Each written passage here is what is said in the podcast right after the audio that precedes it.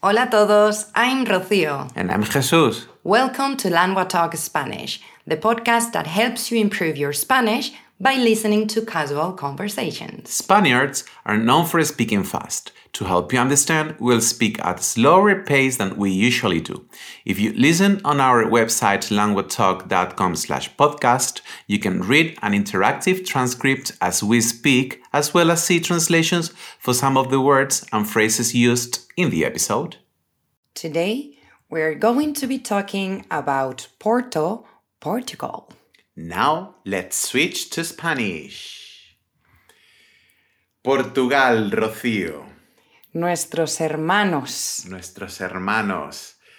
Em, qué país tan maravilloso. Me encanta ese país. Es uno, sin duda, uno de mis países favoritos y hemos viajado mucho, pero Portugal tiene algo especial. Tiene una decadencia, un, no sé, un ambiente que lo hace diferente. Sí, es un poco como transportarse al pasado. Mira, hablando de pasado, ¿sabes que Lisboa, la capital de Oporto, De Portugal. perdón, de Portugal, eh, es una de las ciudades más antiguas del occidente? ¿En serio? Tiene más de 3.000 años. Madre mía. A ver, que tampoco me extraña porque Cádiz, mi Cádiz, también fueron ciudades eh, fundadas por los fenicios, Hmm. no por los romanos. Y bueno, ¿qué más te puedo decir de Portugal? La música, el fado, Rocío. Oh, me gusta el fado, pero me resulta un poco triste. Pero me gusta porque representa muy bien la personalidad eh, portuguesa de recrearse un poco en el sentimiento de tristeza y alegría y de esperanza a la vez, ¿no? Sí. Hmm. Bueno, pues eso es lo típico de Portugal. Pero a que tú no sabías, a que tú no sabías que Portugal inventó el pescado y la verdura en tempura y no Japón. Pero yo pensaba que mm, la tempura era japonesa. Pues no. De hecho, en 1543, un barco chino con portugueses a bordo tocó tierra japonesa y ahí empezó la tempura. Bueno, es verdad que el pescado rebozado es algo muy típico, tanto en España como en Portugal. Exactamente, el bacalao. Ah, bacalao. Mm.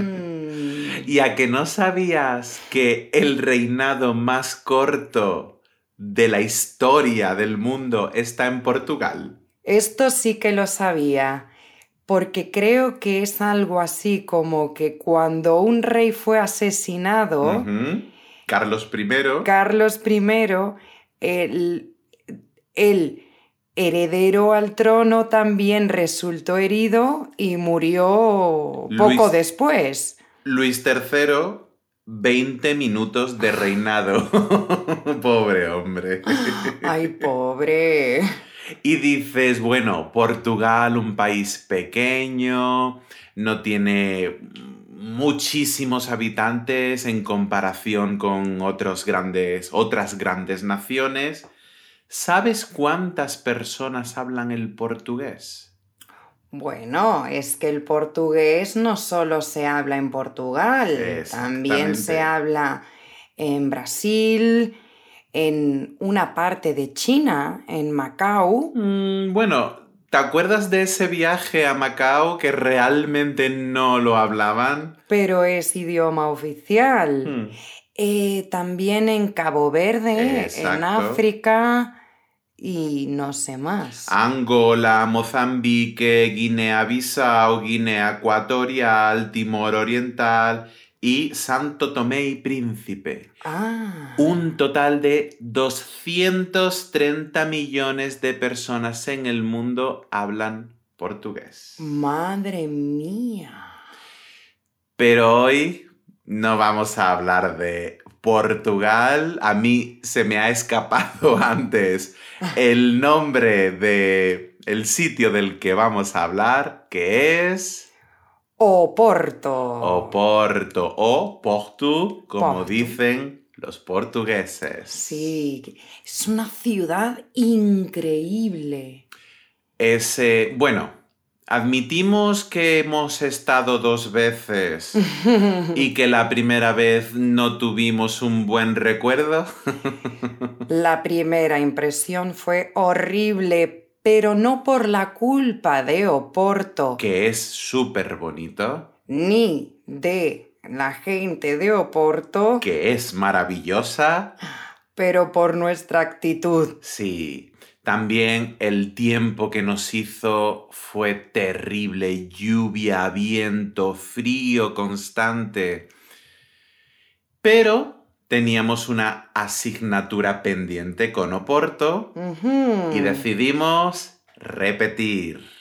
Y hemos estado este fin de semana y yo puedo decir que ha sido uno de los mejores viajes de mi vida y puede que Oporto sea mi ciudad favorita.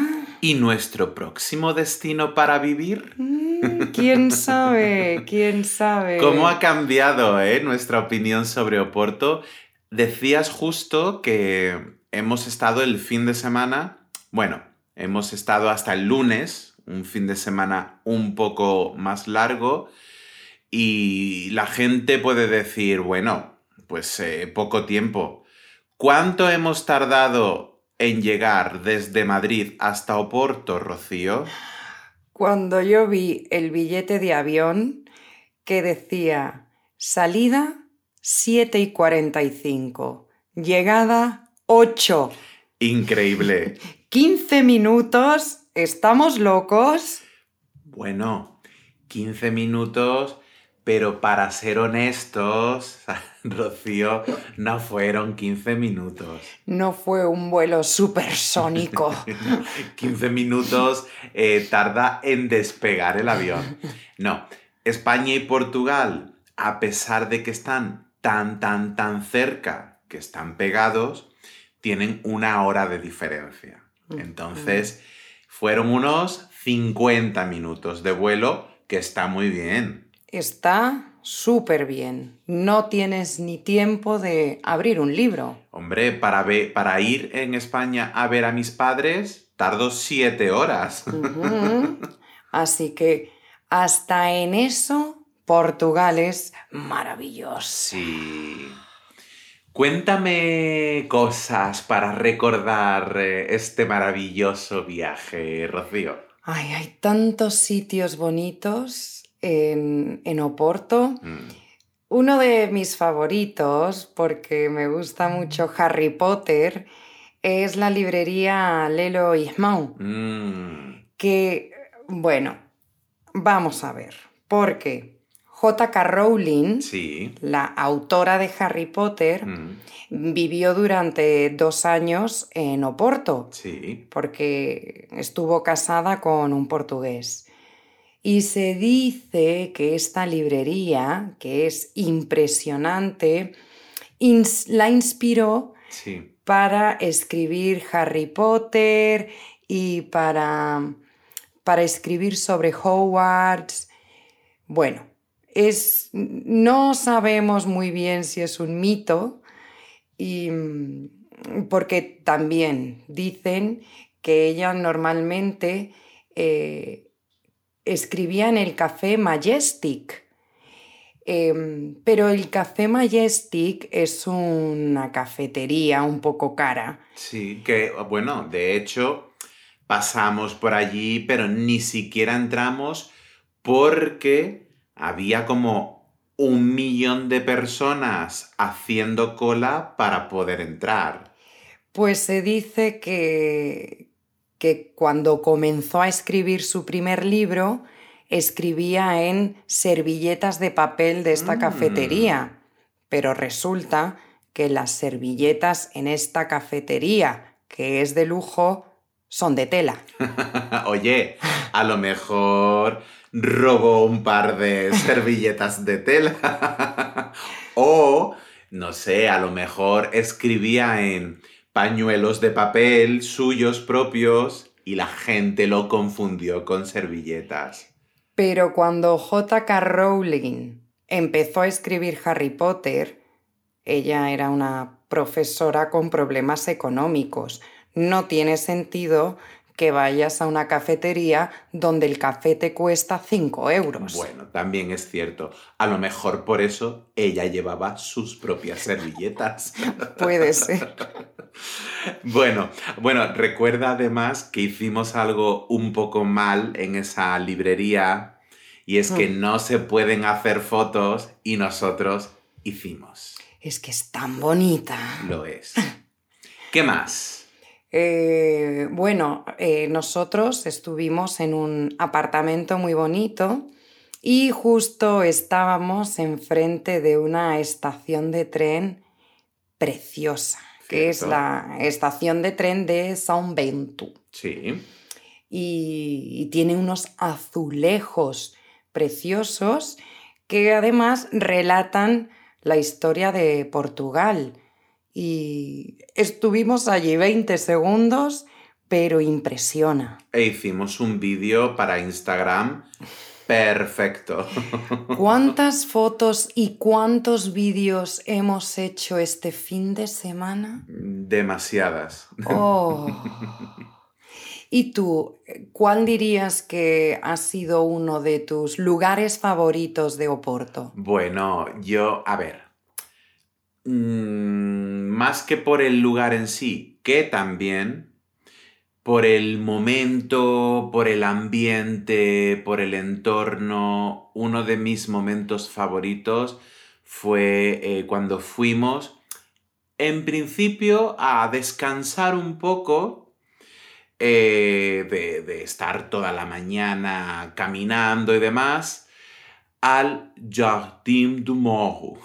Al Jardín du Moro. Ah, ¿Cómo se pronuncia eso, Rocío? Jardín du Moro. Qué bonito. A ver, el jardín no es especialmente bonito, que lo es, pero el atardecer, porque claro, ese jardín eh, no está precisamente en Oporto, ¿Dónde está? está en la ciudad de enfrente de Oporto. Ah, en Villanova de, Nova de Gaia. Exactamente. Pero, ¿qué tiene de bueno ese jardín o ese parque? Que puedes ver todo Oporto desde las alturas. Además, desde esa posición puedes ver la puesta de sol. Además, hay músicos amenizando la velada y además hay una barra que vende cerveza. Mm, muy importante, muy importante. Ese fue mi momento favorito. Sí, para mí también, ¿eh? Mm, Pero todo en Oporto. Es que el centro de Oporto, por ejemplo, sí, que fue declarada Patrimonio de la Humanidad. no me extraña. Sí. Y mm, todo, la ribera del Duero, poder estar cerca de- del río, Mm, todo, todo es maravilloso. sí. E- Es impresionante el puente Don Luis, Mm. ese puente. Que la gente piensa que, que es del mismo creador o arquitecto de, mm, de la Torre Eiffel, por, supongo que por el material, por la forma en la que está hecho y demás, pero no, Hmm, es obra de, de el discípulo de su creador, no de su creador. Sí, sí, es súper, súper bonito. Bueno, ¿y la comida? Oh, Dios mío. Peso 5 kilos más que el viernes pasado, Rocío. La comida de Portugal es muy buena, pero en general los platos típicos son muy densos. Contundentes. ¿Cuál ha sido tu comida favorita? Mi comida favorita y además la más recurrente. Tengo que contar primero, espero que mi madre no me esté escuchando, que claro, el viernes por la noche salimos de fiesta. La fiesta de Oporto es maravillosa. Esa vida nocturna, madre mía. Pero ¿qué nos ocurrió? Que terminamos la fiesta, yo tenía mucha hambre y estaba todo cerrado. No pude comer algo antes de ir a la cama. A la mañana siguiente tenía mucha hambre y mucha resaca. ¿Y qué es lo mejor cuando tienes hambre y resaca? Pues, bueno, la comida, pero en especial y a partir de ahora, la francesiña, Rocío.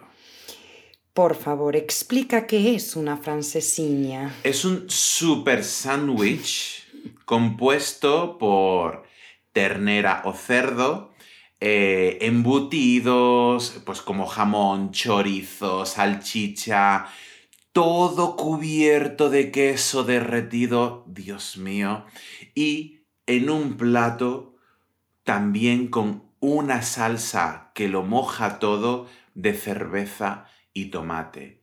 Y no solo eso, sino que además le puedes poner encima un huevo. Yo que ese sábado pedí la francesiña, no pude comer ni un cuarto del sándwich. ¿Y quién se comió lo que yo no pude comer? Yo me comí dos francesiñas, una detrás de otra, pero no fueron las últimas de este fin de semana. me encanta. No podré vivir el resto de mi vida sin francesiñas. ¿Sabes por qué se llama francesiña? No. Pues eh, el inventor fue un, cocinero Mm. eh, de Oporto eh, que se llama Daniel David Silva. Ah, Y, y él estuvo en Francia en los años 60 e inspirado en el croque monsieur, croque monsieur, Que lo probamos en nuestro viaje al sur de Francia. un viaje del que también Hablaremos. hablaremos. Eh, entonces hizo una adaptación de este sándwich francés Ajá. y por eso lo llamó francesiña. Pues he de decir que me gusta más la versión portuguesa. Bueno, y más comida. eh, probamos las bifanas, que son unos bocadillos pequeños de carne y salsa. Sí. El bacalao. Yo fíjate que no soy fan del bacalao ni del pescado en general y he de admitir que estaba muy bueno. Sí, y el caldo verde. Y lo que me he traído para Madrid, que no podía eh, dejar de no traerlo.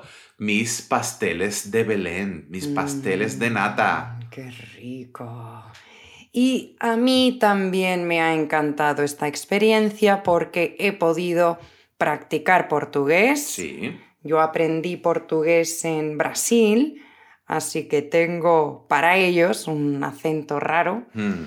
Mm, Y enseguida ellos se dan cuenta de que yo no he estudiado en Portugal. Y, pero una cosa que también tiene Portugal en general y Oporto en particular es que la gente es súper simpática Sí. e intentan constantemente hablar en tu idioma o hablar despacio y la comunicación es muy fácil. La verdad es que sí, que se les entiende eh, perfectamente. ¿Pero por qué? Porque no solo hablan en portugués, sino que también hablan en español la mayoría y lo mejor es que hablan portuñol. Portuñol es este híbrido entre el portugués y el español Y bueno, muchas veces usan palabras en español para intentar hacer fácil la comunicación. Y como en otros idiomas, en portugués y en español también hay falsos amigos. Lo cual hace que el portuñol a veces sea peligroso. Sí, porque pensamos que es muy similar, pero hay palabras que hay conatos que son iguales, pero significan cosas muy diferentes. Por ejemplo, la palabra exquisito en portugués, que es exquisito en español, o exquisite en inglés, eh, en portugués significa raro. Además, es una palabra muy común cuando vas a un restaurante. Y una de las personas que vino al viaje con nosotros, que es mi prima Clara, cuando le preguntaron cómo estaba la comida en un restaurante, ella dijo exquisito. Es decir, le dijo al camarero que la comida estaba rara. Y el camarero cambió su cara y ya expliqué que en español es otro significado. Delicioso. Delicioso. Y, o también la palabra espantoso, mm. que en español espantoso es, por ejemplo, una cosa muy fea. Sí y a nuestra amiga Blanca le dijeron sobre su vestido que era espantoso, que en portugués significa maravilloso, y su cara cambió. Pero bueno, igual, estas anécdotas al final hacen de, un viaje pues, pues la esencia y, y la diversión. Queremos volver. Por supuesto, volveremos. Thanks for listening to this episode. If you go to languagetalk.com slash podcast, you can re-listen to the episode whilst reading an interactive transcript as well as view translations for some of the words we used. And if you're interested in learning to speak Spanish with a native tutor, check out languagetalk.com to meet a tutor for a 30-minute trial session. If you like this episode, please consider subscribing, sharing the podcast with a friend, or leaving a rating in your podcast app. This will help us grow, which in turn will allow us to continue creating episodes. Hasta luego. Nos vemos.